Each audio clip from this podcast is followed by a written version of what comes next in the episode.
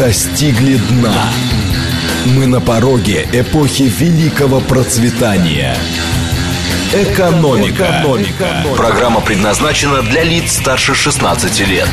Здравствуйте, микрофон Михаил Хазин. Начинаем нашу сегодняшнюю передачу, как обычно.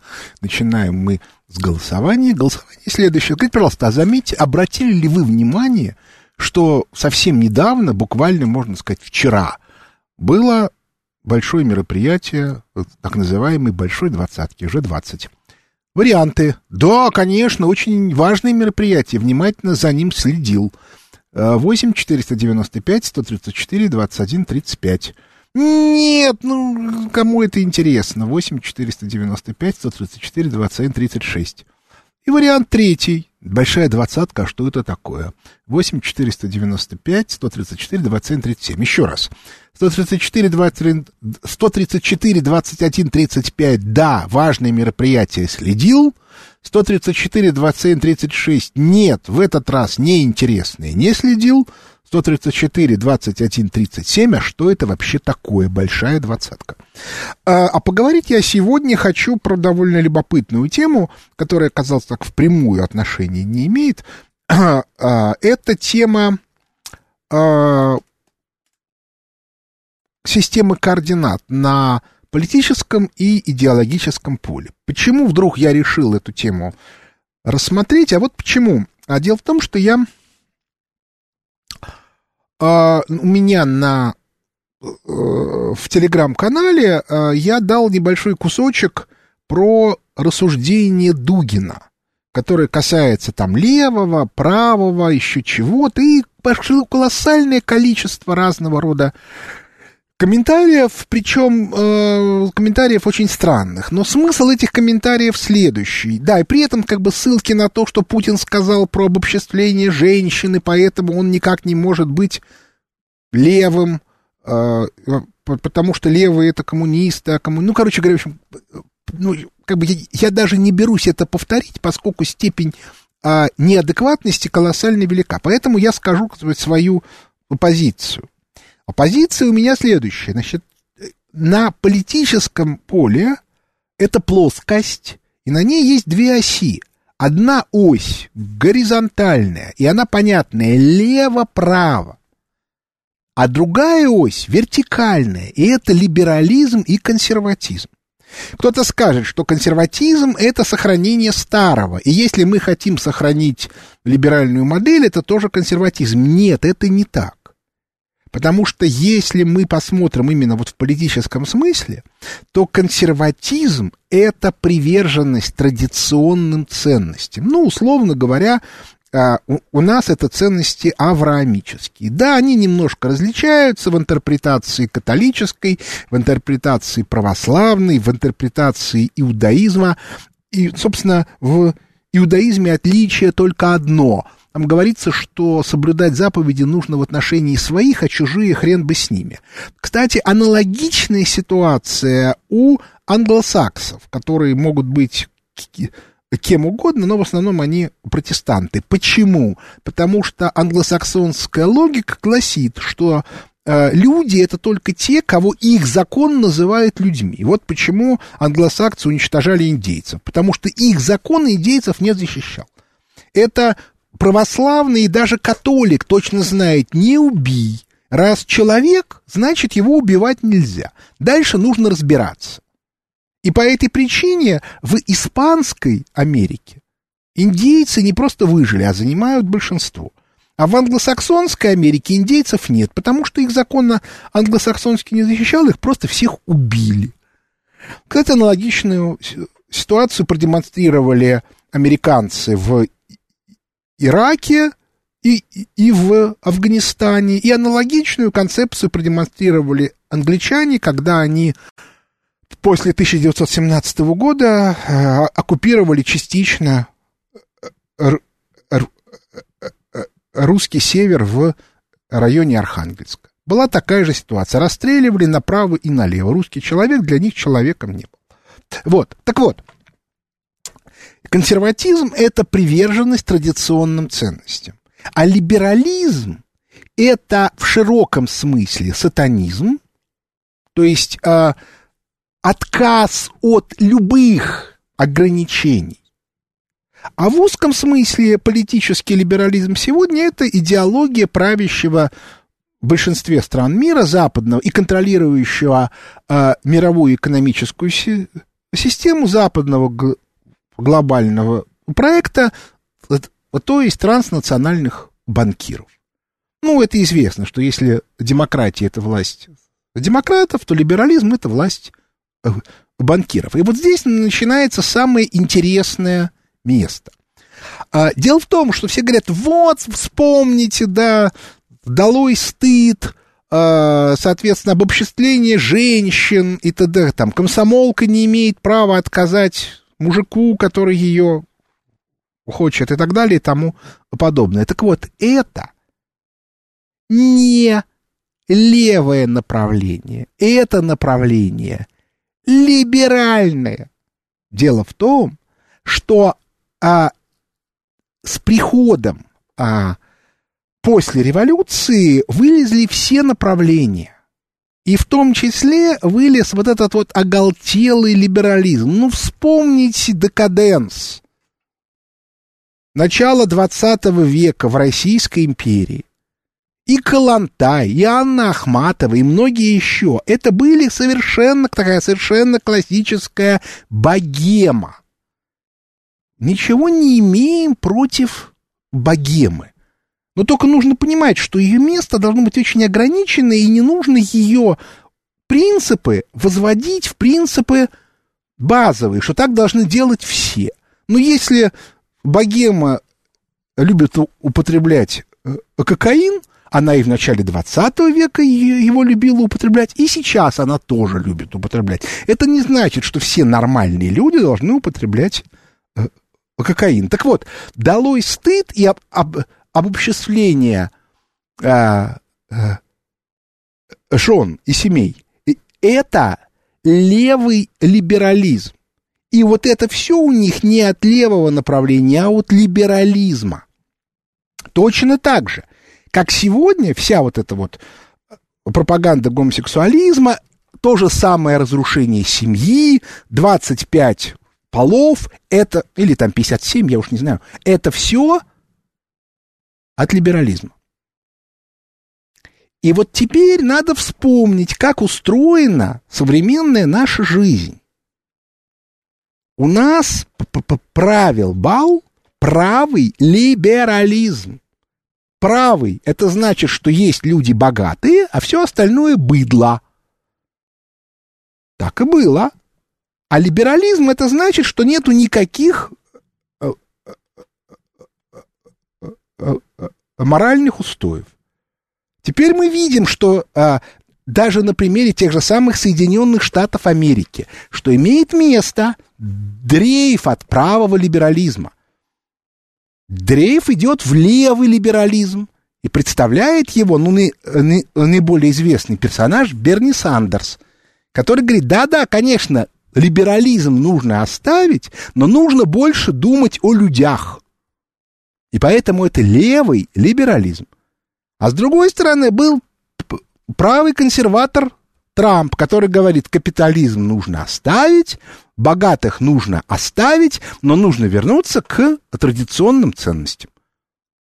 Ну, как вы понимаете, смыкается это все на левом консерватизме. А левый консерватизм у нас это СССР. И по этой причине, когда вы слушаете Владимира Владимировича Путина, то нужно понимать, что Владимир Владимирович Путин всегда и постоянно ругает либералов в любом их проявлении, потому что он консерватор. А вот вопрос о том, является ли он правым консерватором или левым консерватором, это вопрос очень сложный. Я ему в душу не залезал. Другое дело, что он считает, что надо немножко сдвинуть государственную политику в левую сторону, просто потому, что люди живут слишком бедно, им надо помогать. Вот этим он занимается, поэтому он сдвигается в сторону левого консерватизма.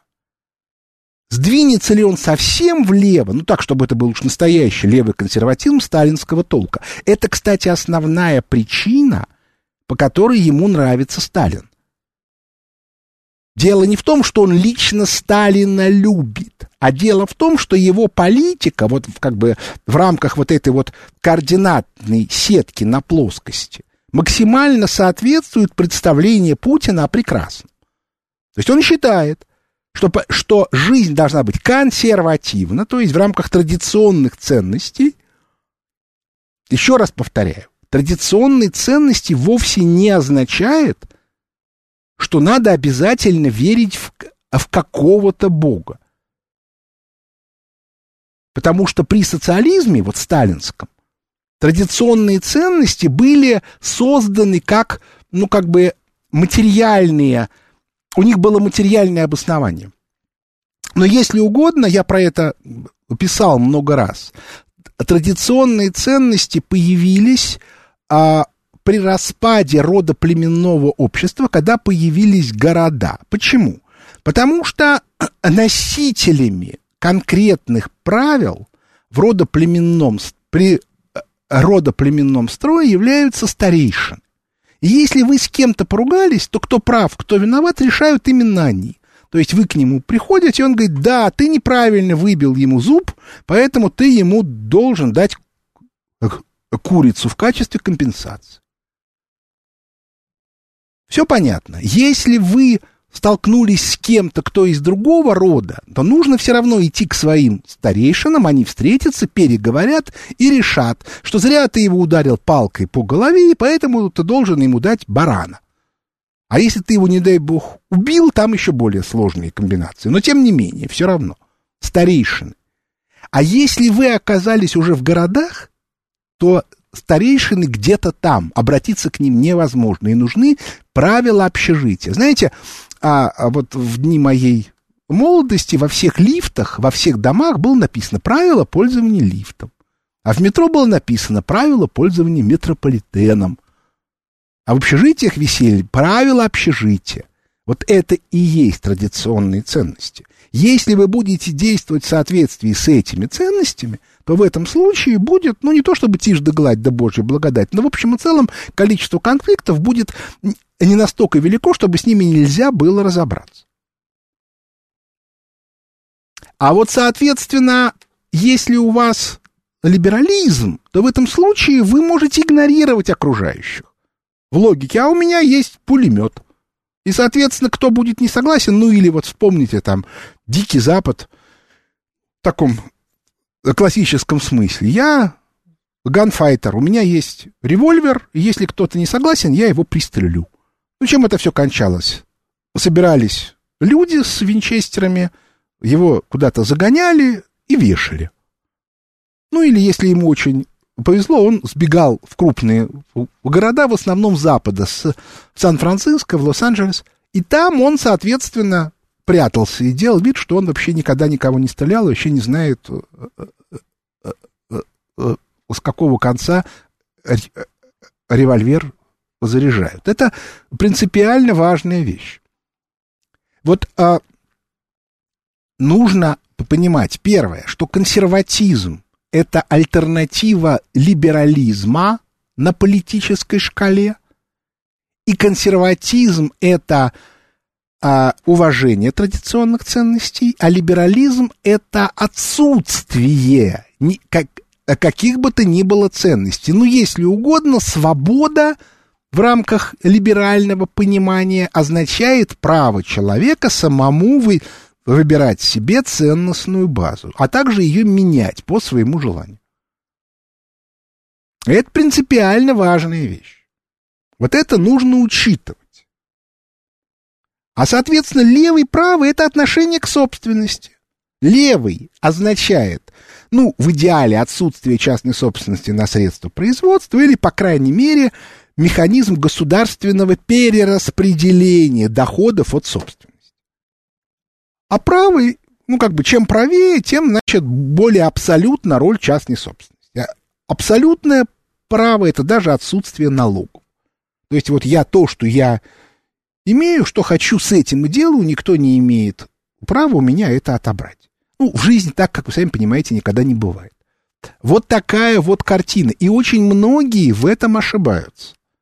Как только вы вот эту картину нарисуете, все сразу становится понятно, что, что к чему и, и и какие ошибки делают те, кто пытается придать этому другой смысл. Поэтому Путин, действующий Путин, это правый консерватор, как и Трамп, но объективные обстоятельства его толкают в левый консерватизм. И он постоянно вот это вот э, левое направление демонстрирует и в майских указах, и во многих других действиях. Но связано это с тем, что у нас очень бедное население, или это связано с тем, что он реально, как бы по характеру левый консерватор? Это вообще вопрос. Ну, тут, тут мне еще пишут, левое это еще и отсутствие эксплуатации человека человеком. Так это и есть. Эксплуатация может быть только за счет какого-то инструмента. То есть вы, пользуясь этим инструментом, начинаете эксплуатировать. Разумеется, тут надо еще иметь в виду, что есть еще государство. То есть эксплуатация должна поддерживаться государством, потому что в противном случае у вас ничего не получится. Вы его заставляете работать на поле, а он берет палку и вам по голове дает. А почему он этого не делает в норме? А потому что, соответственно, есть страшное государство, которое его начнет за это наказывать. Вот. Вот это вот, вот тут меня тут опять пишут, традиционные ценности меняются при смене политической, соответственно, экономической системы. Нет. Традиционные ценности не меняются. Они потому называются традиционные. Ну, собственно, на, у нас, не на Востоке, они, их, их можно назвать авраамическими. Ну, ну, потому что базовые ценности, они одинаковые. Что у иудаизма, что у, у христианства, что у ислама. Только не нужно протестантизм путать с христианством. Я напоминаю, что теоретически, если нету православной церкви, то православный человек может прийти на исповедь к католическому священнику и наоборот. А вот к протестанту и тому и другому заходить категорически нельзя, потому что они еретики. Вот, вот такая вот картинка. Дальше можно, конечно, сказать, что да, у протестантов, тем не менее, базовая культура все-таки христианская. Относительно, потому что если мы посмотрим на современную базовую культуру Соединенных Штатов Америки, то мы видим, что там такой вот как бы... Собственно, еще раз повторяю, либерализм — это путь к сатанизму. И вот то, что мы сегодня видим, это как бы на, на Западе, это вот совершенно классический сатанизм. И вся вот эта вот культура богемы, она очень тесно с этим связана. И по этой причине вот не нужно объяснять, что все вот эти вот истории э, э, с обобществлением жен это есть результат прихода к власти большевиков. Большевики в своей основе были как раз консерваторами. Собственно говоря, схватка между а как бы отдельными фракциями состояла в том, что там были такие действительно консерваторы, поклонники традиционных ценностей, от Ленина до Сталина, а были вот эти вот группы так или иначе э, э, либеральные. Там были и другие группы, потому что назвать Троцкого либералом на тот момент было достаточно сложно, хотя его сторонники, в общем, да, довольно сильно дрейфуют в сторону современного политического либерализма. Вот. Но самое главное, он э, был, ну как бы это сказать, э, принципиальный, вот это, кстати, очень важная вещь. Э, логика, базовая логика Троцкого, она была э, очень простая. Цель оправдывает средства. А в традиционных ценностях это не так. То есть вы не должны ради достижения цели жертвовать некоторыми базовыми а, а, постулатами. Так что вот такая вот получается картинка, что в реальности нужно очень тщательно понимать, что означает правильные координаты на политическом поле. Если совершить в этом ошибку, это может очень дорого стоить. Кстати, а, вот я уже в последний раз предупреждаю, что наша, а, что мой семинар, который будет в Дубае 13-14 э, ноября, как раз во многом а, в первой своей части будет посвящен тому, что я буду объяснять, какие властные группировки в разных странах какую логику преследуют. Точно так же, как широкая пропаганда в разных СМИ абсолютно искажает нормальную политическую картину, точно так же э, люди не понимают, чего реально хотят те или иные группировки. Чего реально хочет Байден, чего реально хочет Путин, чего реально хочет Трамп, чего реально хочет Джонсон, а чего хотят те люди, которые пришли к власти в Германии. То есть есть какие-то совершенно дикие иллюзии, которые во многом связаны с э, тем, что люди не в состоянии критически читать ту информацию, которую они э, получают. Вот опять мне пишут, пора опять вводить в школах и институтах уроки политэкономии. Уроки политэкономии можно вводить, но самое главное, нужно вводить политинформацию чтобы люди понимали, что происходит. Я, я пишу на эту тему, пишу. Вот специально сделал телеграм-канал свой. Потому что я хочу, я, я хочу, чтобы люди понимали, ну, которым это интересно более-менее, что происходит на самом деле. А им начинают э, э, запудривать мозги какой-то совершенно оголтелый такой и бессмысленный информацией. Значит, э, ну, собственно, вот я вот эту первую часть своего выступления заканчиваю. У нас осталось не очень много времени до новостей. И я хочу вернуться к голосованию, потому что во второй части я как раз буду рассказывать по поводу G20 и всего остального. Результат голосования следующий. 12% всего интересуются тем, что было на G20. 78% вообще как бы считают, что это не не актуальная тема в этот раз. А 10% вообще говорят, мы не знаем, что такое G20. Так вот, а, обращаю ваше внимание, что э, Байден произнес очень грустную фразу, что типа, ну, я сейчас не буду ее произносить в точности, я говорю правильный перевод. Смысл Байден сказал, ну что я сюда приперся, Путин не приехал, Си не приехал, с кем разговаривать? Ну, я напоминаю, что Владимир Владимирович произнес некоторое время назад историческую фразу, что после смерти Махатмы Ганди о демократии разговаривать не с кем.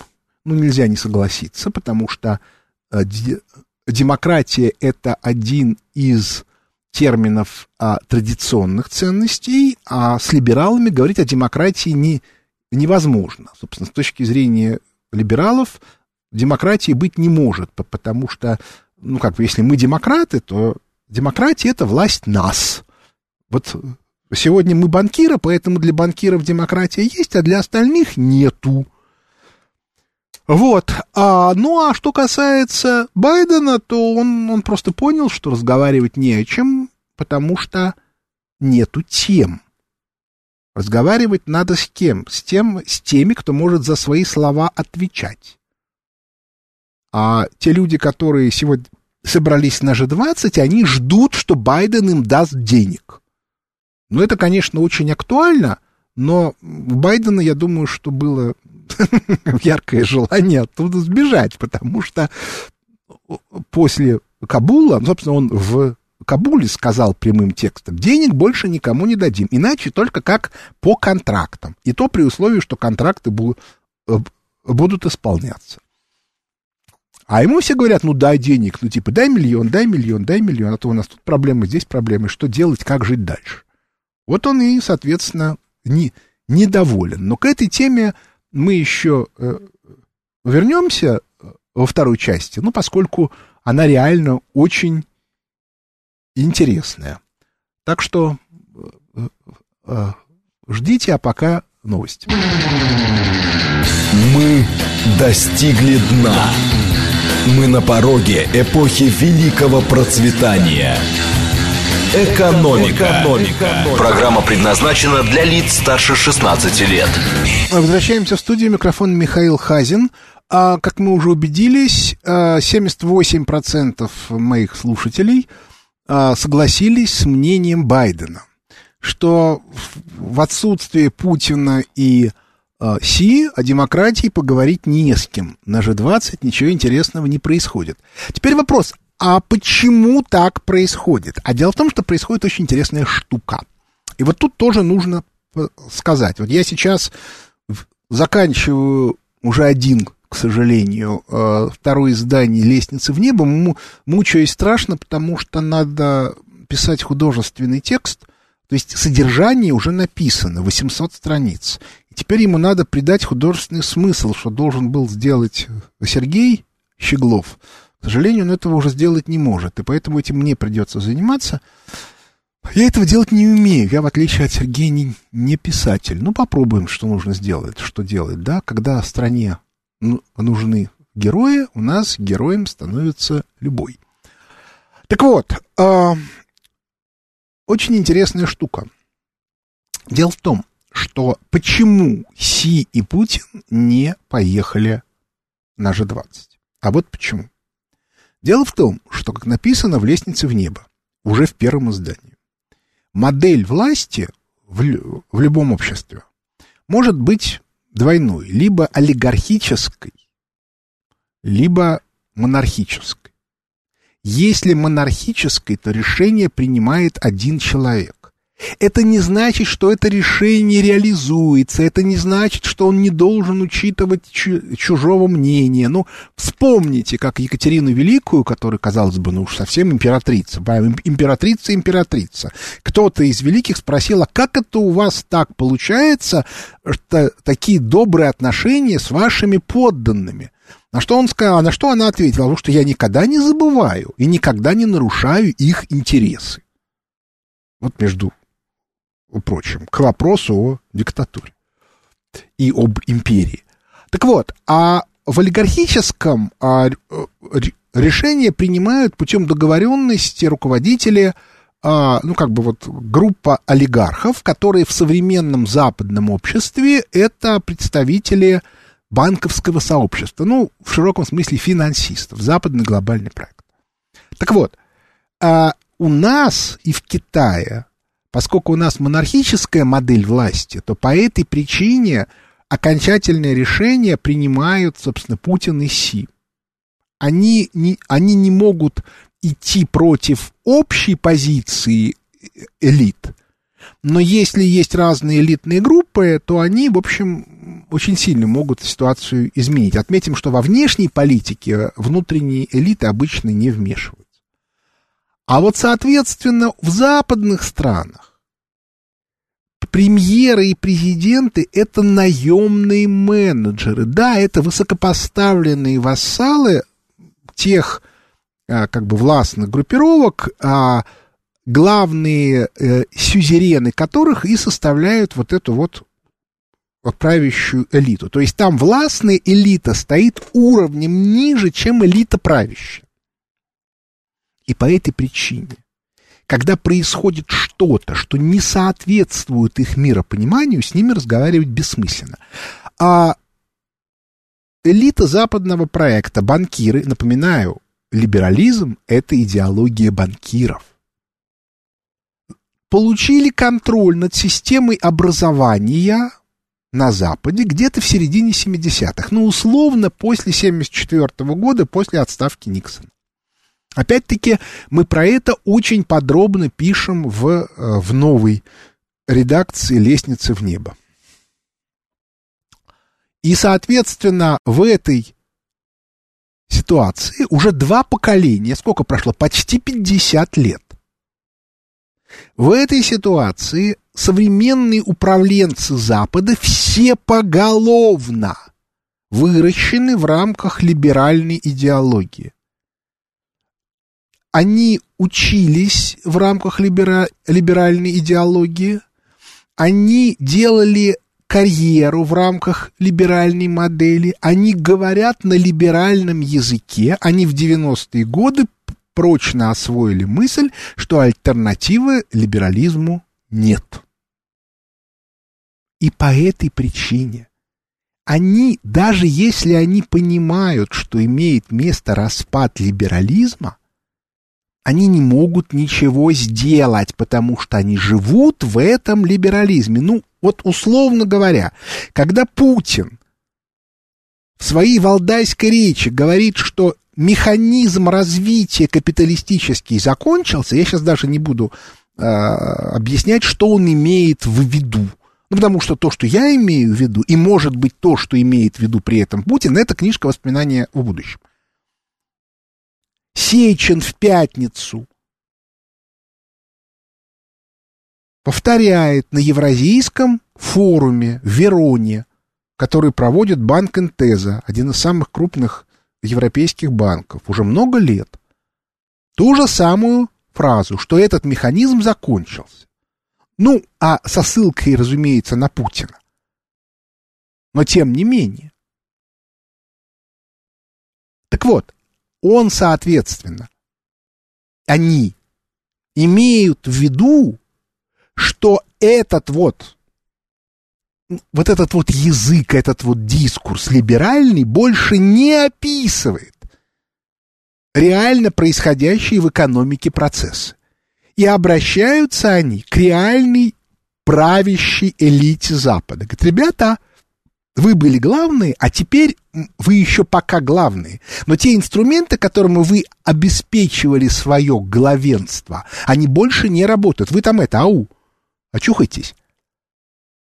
Я думаю, что люди, которые там сидят, они понимают, во всяком случае, Байден пошел после того, как он два месяца, с января по март 21 года, когда он только пришел к власти, пытался вернуться к либеральной модели, ну, условно говоря, там, 90-х годов, клинтоновской, он неожиданно, ну, или обамовской, он неожиданно резко свернул, ну, фактически на рельсы Трампа. Почему?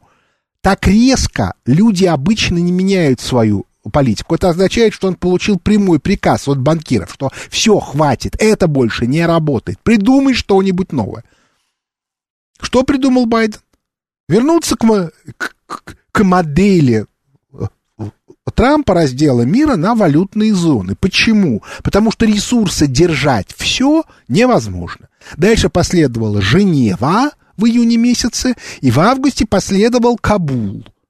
А в Кабуле было всем четко сказано, что, ребята, мы больше вот за все вот это отвечать не будем. Мы будем отвечать только за те территории, которые нам представляются принципиально важными. И уж вы-то сюда не... Ну, там, вы, вы все. Сюда не относитесь точно. Разумеется, у всех проамериканских либералов началась истерика. И, кстати, не исключено, что именно из-за Кабула, я уже про это говорил, выборы у нас прошли тихо и спокойно. Хотя, по имеющимся у меня данным, ну, я думаю, что не только у меня, готовилась целая куча разных провокаций. Так вот, Байден худо-бедно получил приказ и его исполняет о том, что модель надо менять. А вот все остальные представители, которые были посажены в рамках старой либеральной модели, они не могут ничего изменить по банальной причине, потому что они даже сказать об этом не могут. У них в голове другого языка нет. Это не интеллектуалы, это исполнители. Их выучили «делай раз», «делай два», «делай три». Они делают раз, ничего не получается, делают два, ничего не получается, делают три, ничего не получается. Они, соответственно, впали в ступор. Ну вот, на самом деле, скажем, то, что произошло на выборах в Германии. Они решили вот сделать вот три. Как они планировали эту вот зеленую реформу, ни шатка, ни валка, много лет до этого, они теперь ее решили вот быстренько, да, за пять лет, ну или там за три года мы ее сейчас э, реализуем. Но разумные люди им говорят, ребята, вы больные, технологий нету, денег нету, а самое главное, вы в результате полностью порушите энергетику вашу, что делать будете, как вы зиму будете переживать. Сечин в Вероне говорит простым русским языком, что, ребята, у вас 120 миллиардов долларов недовложено в традиционную энергетику, ну просто чтобы ее восстанавливать каждый год. Нужно ее развивать, а вы эти деньги не довложили у себя. Но в результате что у вас получится? Нового вы не построите и не можете построить. Технологий нету. Вы не можете сделать такое количество аккумуляторов. Вы не можете сделать энергопередачу, вы не можете гарантировать, соответственно, заполнение лакун, который неминуемо возникает. Вы, вы просто не можете пока сделать достаточный объем энергии, энергопоток от этих ваших нетрадиционных источников. И при этом вы закрываете традиционную энергетику. Ну, будет коллапс и экономический, и, соответственно, социальный, потому что, ну, просто отапливать же надо зиму. А если вдруг морозы, прости господи, а нужно при этом понимать, что если морозы, и у вас нету энергии, электричества, то у вас при этом лопаются трубы, и воды нету. А вы знаете, что такое большой город, в котором не работает канализация? Я вам скажу, что это такое, это катастрофа. Потому что без а, развлечений человек жить может, ну, ему плохо, но может. А вот без канализации он жить не может. Ну так вот, и эти люди, единственное, что они могут просить у Байдена, это денег. Ну, для того, чтобы все это реализовать. Они и приходят к Байдену и говорят, дай денег. Вот Байден и пришел в бешенство. Он хочет поговорить о демократии, о свободе, об экономической модели – а к нему приходят люди и говорят, дай денег, а то начнется катастрофа. И он резонно говорит, ребят, она же у вас начнется. А у меня нет. Ну, поэтому давайте, да, решайте свои проблемы, отстаньте от меня.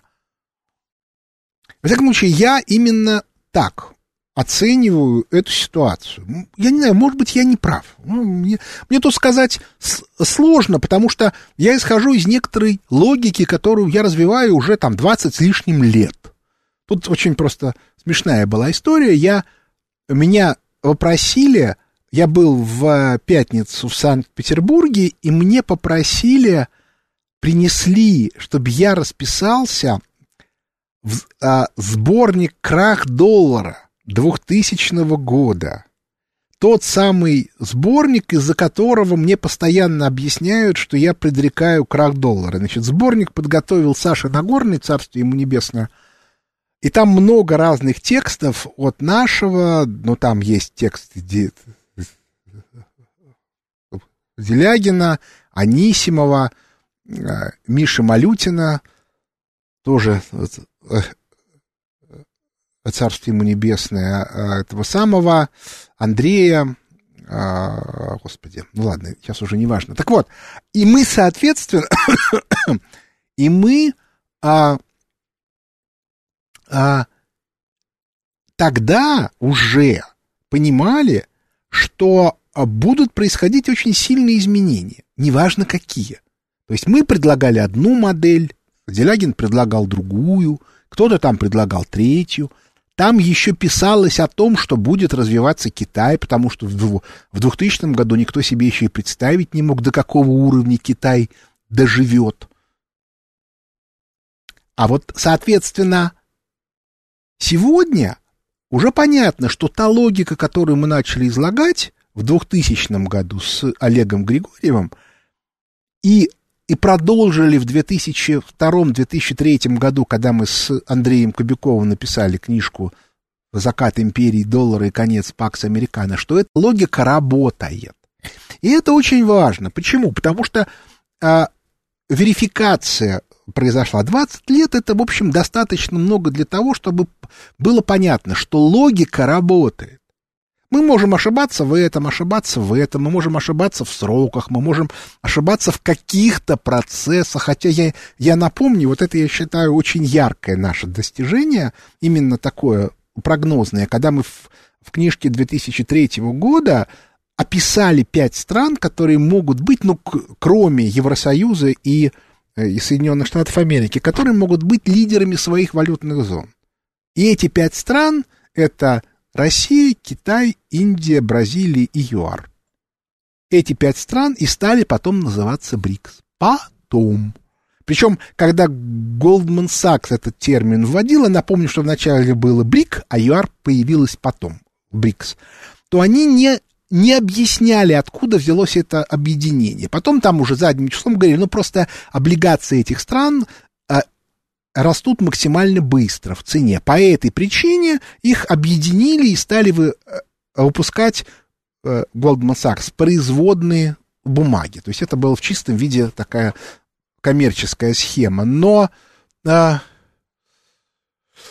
а, дело в том, что а, мы-то объяснили экономический механизм что потенциал этих стран как раз вызван тем, что они образуют свои зоны, которые теперь могут стать валютными зонами при распаде мировой долларовой системы.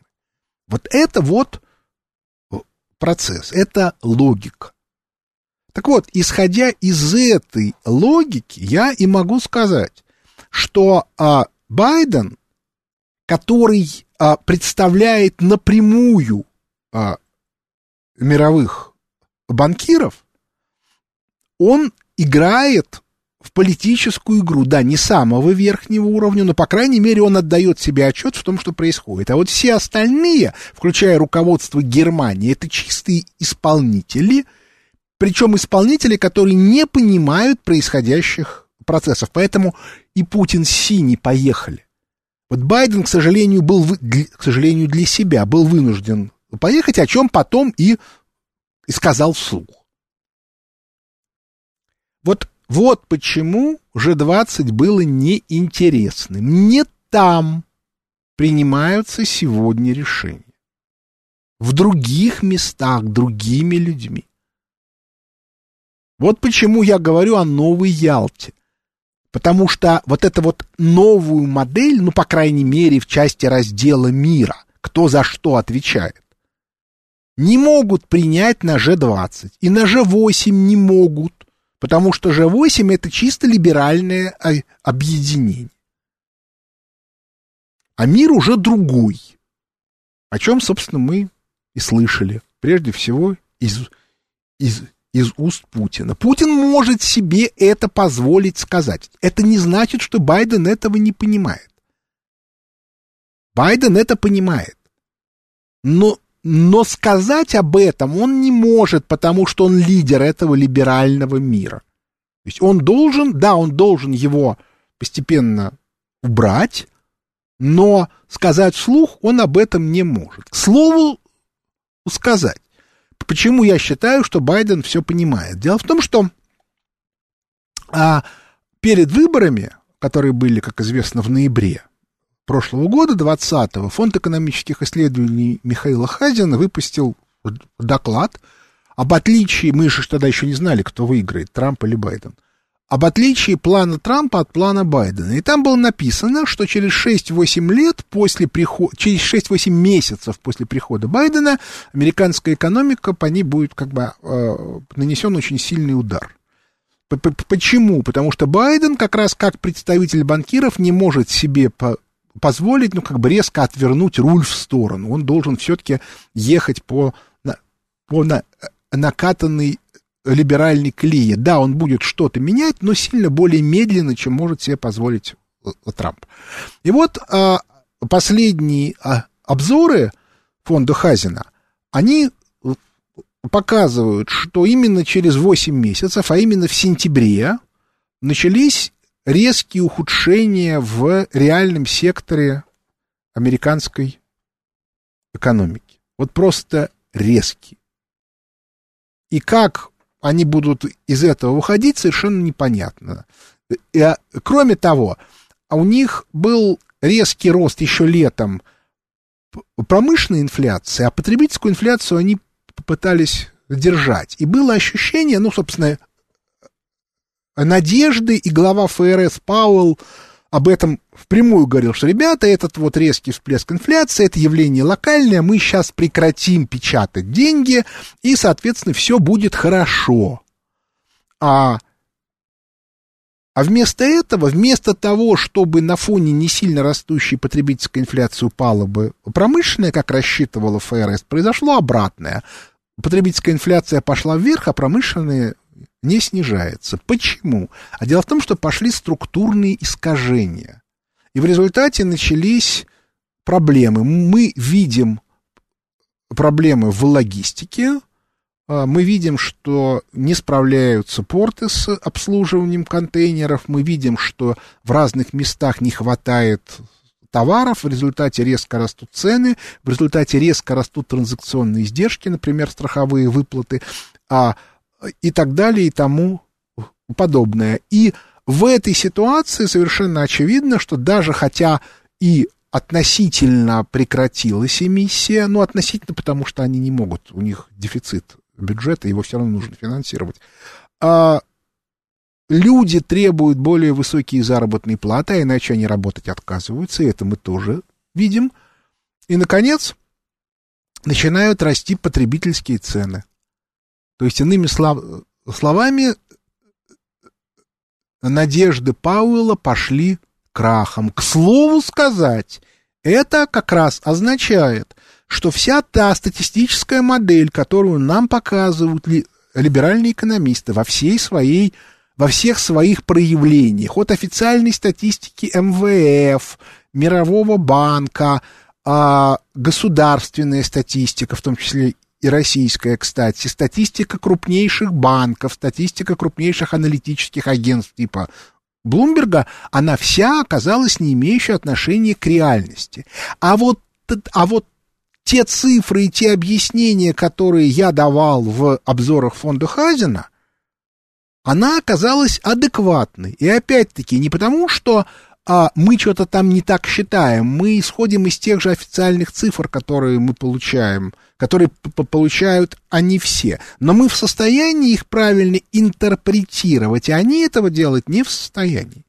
И поэтому я всем настоятельно рекомендую Э, именно э, на наши цифры смотреть. Тем, кого вообще интересует, что в мире происходит. Еще раз повторю, то, что наша логика, которую мы ведем уже больше 20 лет, она оказалась наиболее адекватной на сегодня.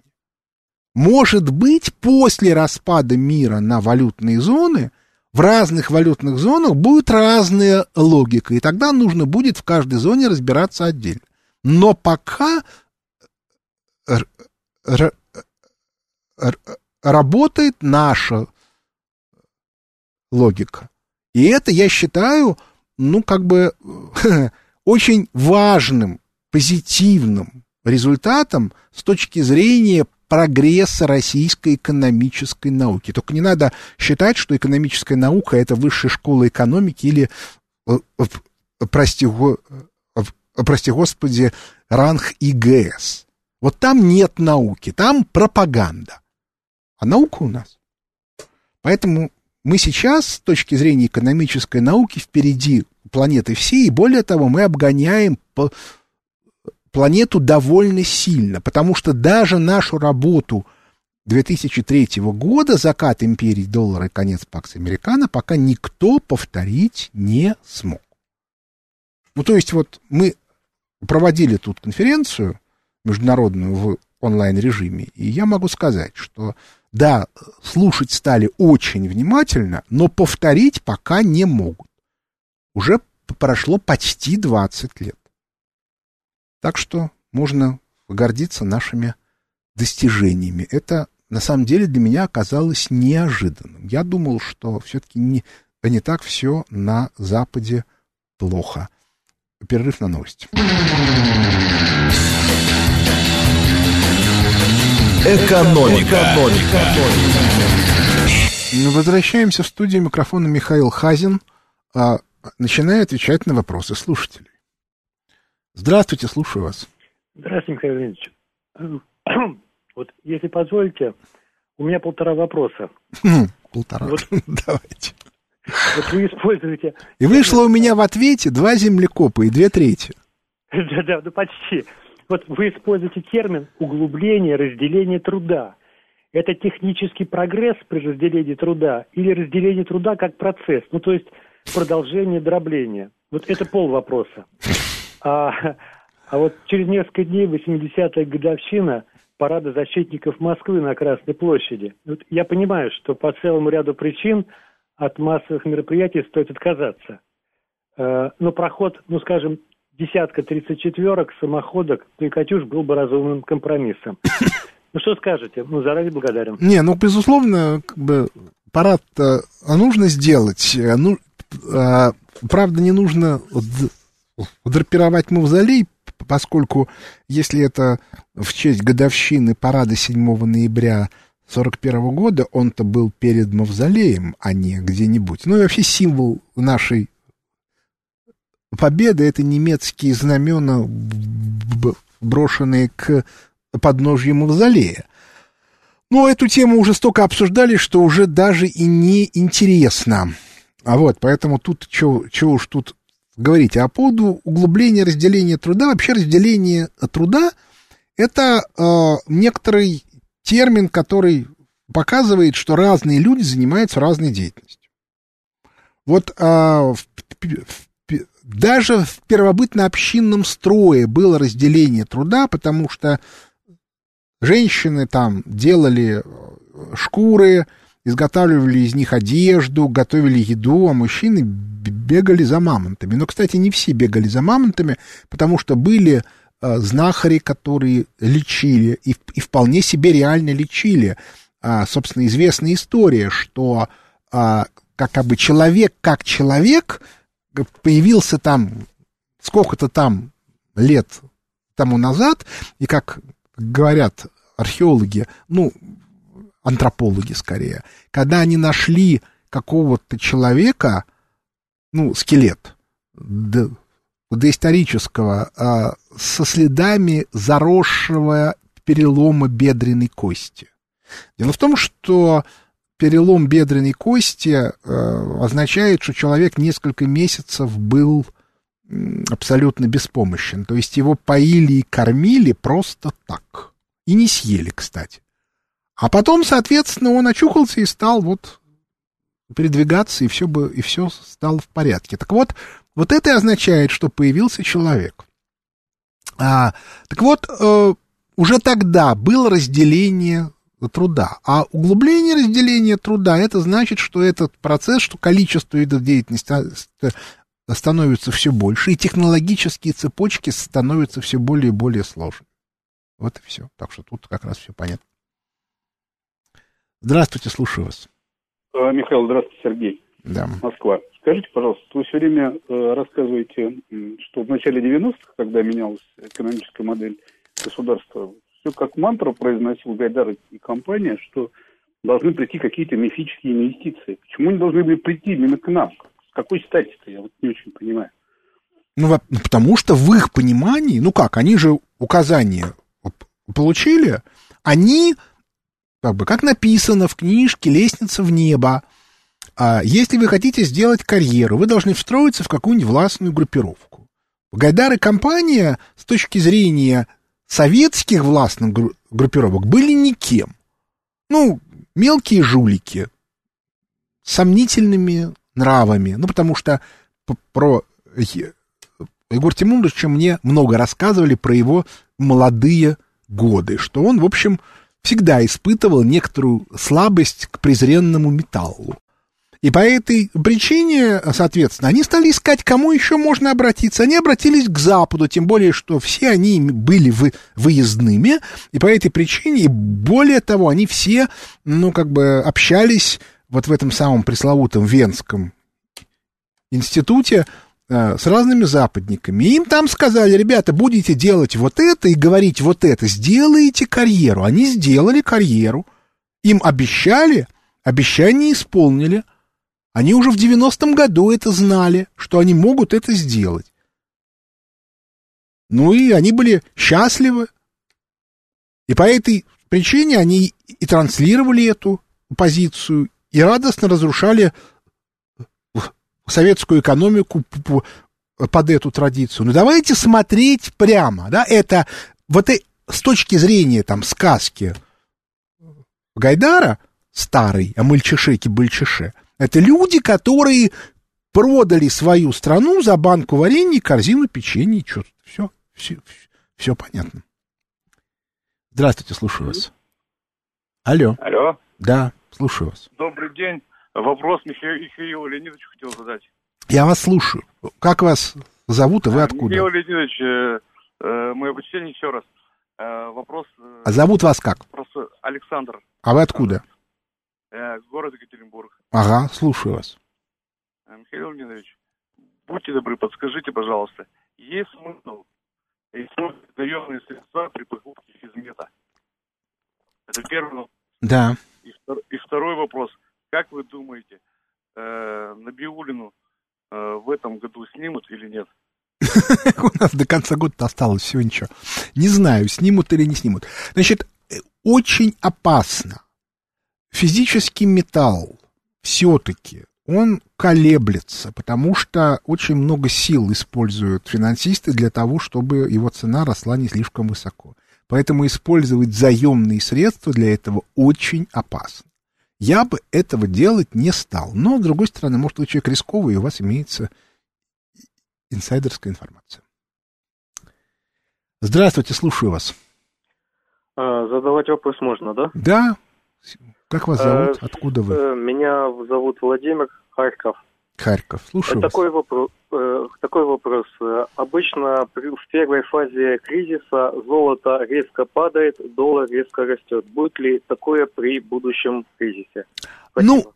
Ну, ну, см- смотрите, доллар то, э, скорее всего, вырастет, потому что в условиях острова, ну вот представьте себе завтра или там через пять минут Китай начинает операцию на Тайване. В этой ситуации доллар, безусловно, резко подскочит. Ну, просто потому, что это самый ликвидный актив. И все будут пытаться выйти в доллар. Ну, грубо говоря, начнут продавать свои спорные активы. Ну, подумайте сами. Если Китай захватывает Тайвань, начинаются бешеные проблемы в мировой логистике, потому что США будут вынуждены объявить эмбарго на китайский экспорт. Пускай всего на несколько месяцев, но это создаст проблемы. По этой причине доллар, скорее всего, подскочит. Вот почему я не, рекомендую тем, кто держал сбережения в доллар, их сейчас менять. И если вы только собираетесь, э, грубо говоря, вы получили какие-то деньги, рубли, и пытаетесь их э, сейчас потратить, то, может быть, имеет смысл их не все в доллары вкладывать. Ну, как обращаю внимание, последнее время рубль растет. А, вот, но, но если они у вас уже лежат в долларах, менять их, видимо, не стоит. Что касается золота, то золото бумажное обладает очень сложной конфигурацией цен, потому что им очень сильно манипулируют. Поэтому вообще использовать золото для краткосрочных спекуляций, для людей, которые к этому не приспособлены, кто в этом не варится, я не рекомендую. Ну, либо вы должны искать управляющие компании, которым вы верите, что достаточно сложно в наше время, либо вы должны, соответственно, сами рисковать, а это очень опасно. Вот меня только что спросили, можно ли на заемные средства покупать золото. С другой стороны, если вам нужно на там, 5 лет, на 8, то золото, конечно, покупать имеет смысл. То есть я уже много лет объясняю, что оптимальный э, пенсионный план это с каждой зарплаты или с каждых двух зарплат, или с каждых трех зарплат покупать золотую монетку.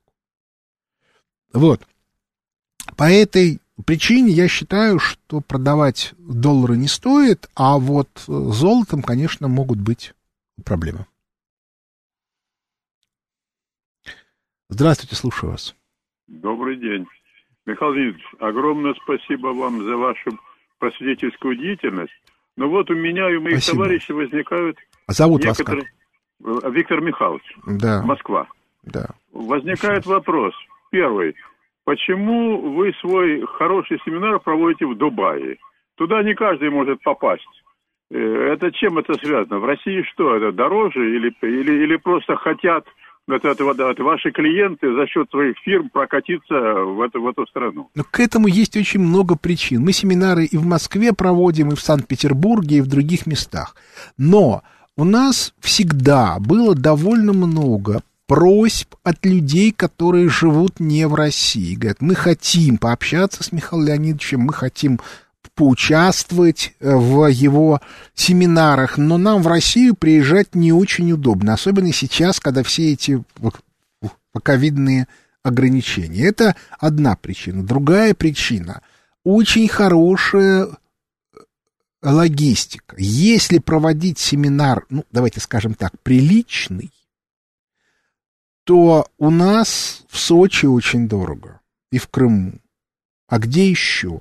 Вот реально очень дорого. Нет, можно, конечно, вы понимаете, вот ви, то, что мы делали в, а, на э, Тенерифе, это, безусловно, можно было бы делать и, и, и в Сочи. Собственно, мы делали в 95-м году ось, весной и осенью. Вот когда а, после а, девальвации в 94 году мы же провели несколько семинаров вот таких вот выездных.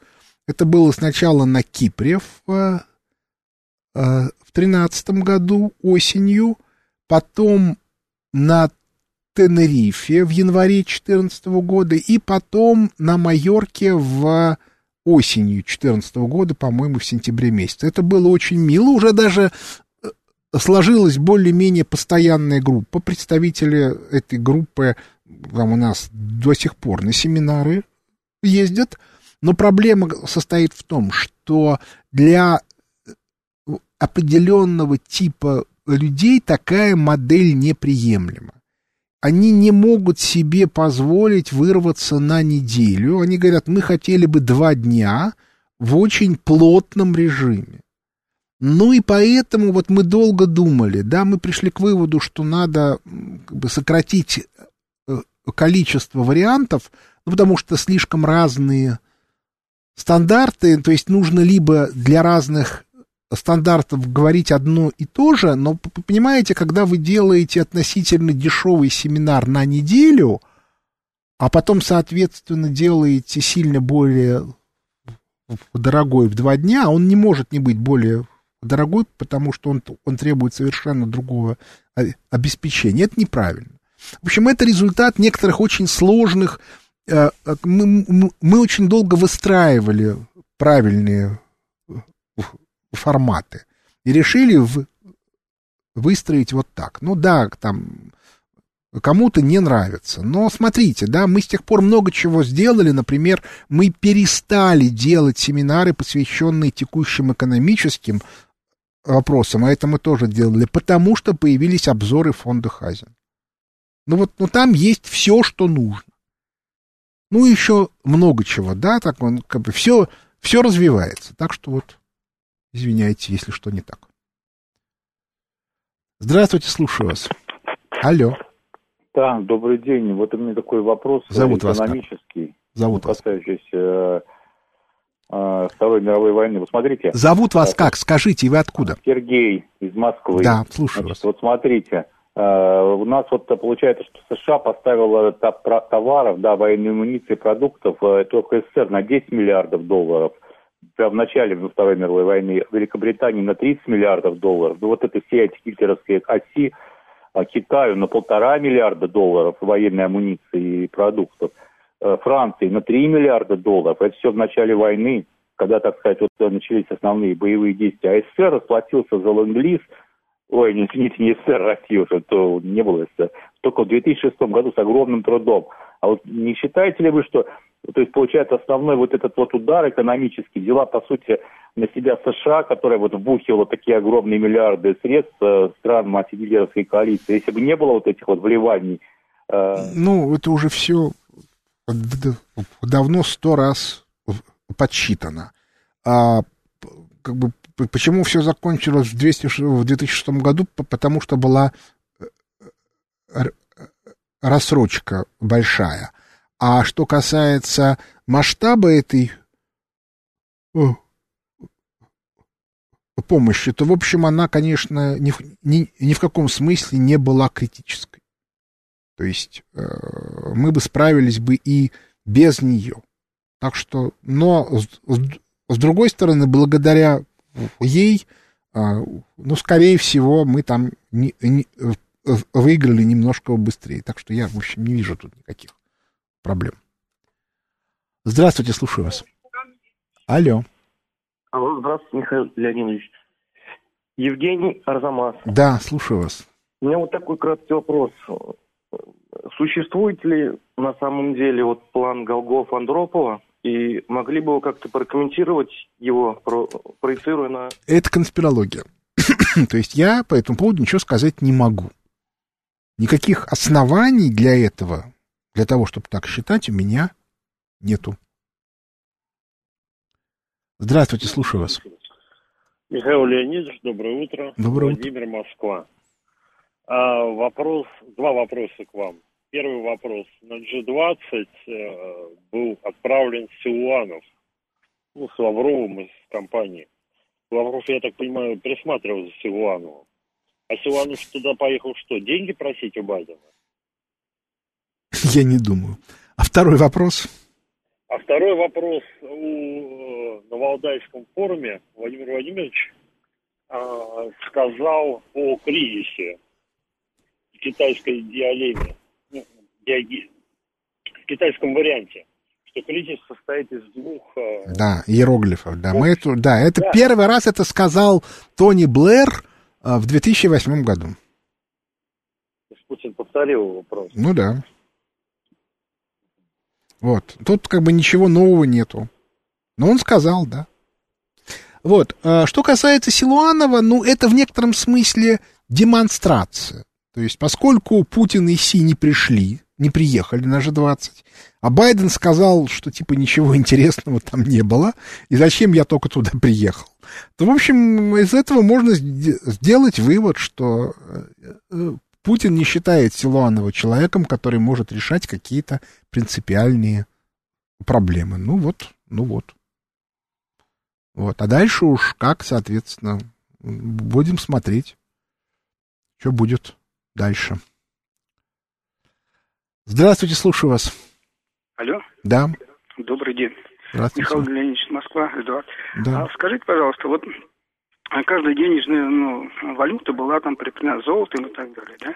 да. А сейчас никем, ничем. Вроде сейчас вот такая математическая модель, да, криптовалюта.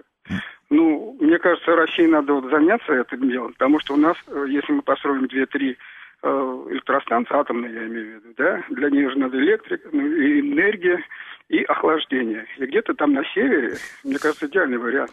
А, вы знаете, ну, во-первых, какое отношение имеют криптовалюты к атомным станциям? Разве что только э, заниматься майнингом, но заниматься майнингом, чтобы тратить реальное электричество на майнинг, при том, что криптовалюты могут, те, которые вы майните, могут исчезнуть, это, конечно, сильно. Я бы сказал так, что действительно нам нужно заниматься собственными криптовалютами по разным причинам. Одна из них описана в последней главе моей книжки «Воспоминания о будущем». И это вещь принципиальная, потому что использование разного рода современных криптотехнологий могут дать, в общем, достаточно позитивный результат. А, ну а что касается электричества, электричество, безусловно, нужно. Значит, я напоминаю, что э, как бы слу, слу, слушать мои лекции в отрыве от той информации, которая имеется в обзорах фонда Хазина, это не совсем правильно, поэтому я, я все-таки рекомендую подписываться. Но на этом наше время истекло. У микрофона был Михаил Хазин. Благодарю за внимание. До свидания.